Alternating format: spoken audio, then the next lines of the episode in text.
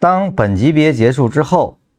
甚至当我们跟踪下来，它的一个反向趋势都终结了，那我们就可以利用新形成的这个反向运动的中枢。中枢形成之后，我们就要看这个反向运动是在生长中还是一个扩张中了。比如它的这一次的反没有进入，那么说明它是。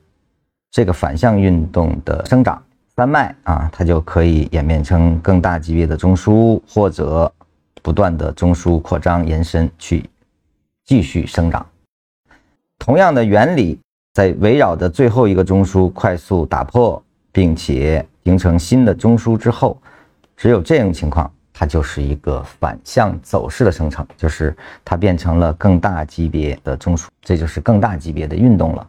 当然你。站在每一个运动，你的观察角度，如果我只是这么一段一段做，那你只需要关注它的这一段是否在生长即可。如果你用走势生长的原理去更大的范围去观察的话，我来选取我的操作段，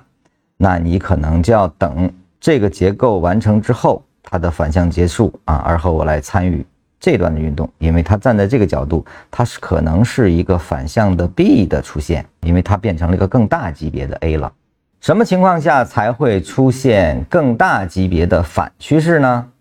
我们下节讲一下。